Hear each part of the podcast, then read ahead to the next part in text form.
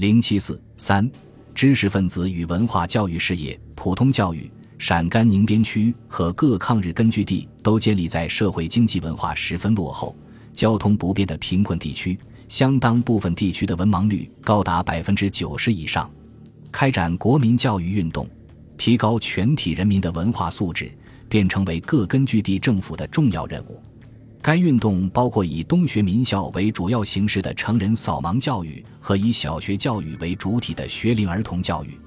陕甘宁边区和各抗日根据地都利用战争的间隙和冬令农闲时节，开展大规模的群众性的冬学运动，采用男学组、女学组、青年组、老年组、儿童组、混合组等各种形式，帮助人民群众扫盲识字。并根据群众的需要来确定学习的内容，结合扫盲进行政治和抗日教育。另一方面，各级政府也十分重视学龄儿童的教育问题，采用民办公助的方式和全新的游击式的教学方法，大力发展中小学教育。根据当时的经济和文化条件，除发展部分中学、职业学校外，主要是增加和发展了相当数量的小学。陕甘宁边区一九四五年已建立小学一千三百七十七所，各敌后根据地的小学也有了相当程度的增加。如冀中区一九四一年已建立小学四千三百三十八所，入学学生占学龄儿童总数的百分之六十二，有五分之一的县儿童入学率高达百分之九十以上。在男女教育平等的口号下，女生人数增加尤其快。占学生总数的百分之四十一以上。原来小学教育非常落后的晋绥区也发生了很大的变化。根据一九四一年晋西北二十一个县的统计，已有小学一千七百八十九所，平均每县增加八十五所，远远超过新政权建立以前的数字。历时多年而经久不息的东学扫盲运动和迅速发展的中小学教育，有效地提高了根据地人民的整体文化素质。文盲人数逐年下降，广大干部的文化水平和思想水平也有了较大幅度的提高，成为夺取抗战胜利的重要条件。在文学艺术方面，抗战爆发后，以战地宣传为主要内容的文学艺术事业，在延安和各敌后根据地蓬蓬勃勃发展起来，创作出了如《黄河大合唱》等气壮山河的传世之作。群众性的文学艺术活动团体更如雨后春笋般的涌现出来，有力地配合了敌后抗日战场的开辟和根据地的建立。一九四二年五月举行的延安文艺座谈会，成为延安和敌后根据地文学艺术事业发展进入新阶段的标志。广大文学艺术工作者纷纷下乡、下场、下部队，推动了各抗日根据地文艺运动的发展。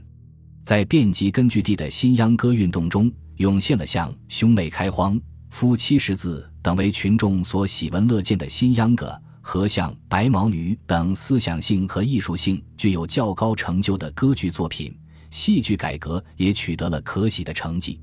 新编历史剧《逼上梁山》和《三打祝家庄》被誉为评剧改革的优秀作品。文学创作也出现了赵树理的《小二黑结婚》，李有才版画《李家庄变迁》。欧阳山的《高干大》，马峰、西戎的《吕梁英雄传》，周而复的《诺尔曼白求恩片段》等具有代表性的作品。在新闻出版方面，中国共产党在延安和各敌后根据地创办了大量的抗日报刊，总数达四百多种。在延安发行的主要报刊有《新中华报》《解放日报》《边区群众报》《解放周刊》《共产党人月刊》。八路军军政杂志、中国文化、中国青年、中国妇女、中国工人等，共有八十余种。各敌后根据地也发行了大量的报刊，最著名的有晋察冀根据地的《抗敌报》《边政导报》等；晋冀鲁豫根据地的《新华日报》《黄河日报》等；晋绥根据地的《晋绥日报》《战斗报》等；山东根据地的《大中日报》《华中根据地的《抗敌报》。《江淮日报》等，在延安还创办了新华通讯社和广播电台。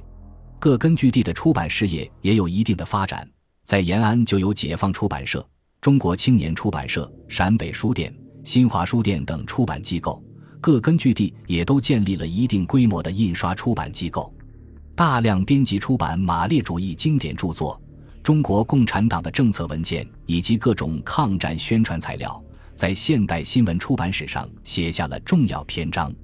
在科学研究方面，在敌人重重封锁、条件极端困难的情况下，广大科技工作者围绕着抗日战争和生产建设的紧迫需要，白手起家、艰苦创业，促使根据地的工业，尤其是与抗战事业。根据地发展和人民生活密切相关的军工、医药、日化、造纸、印刷、纺织等，在一无所有的基础上建立和发展起来，呈现蓬勃发展的兴旺景象。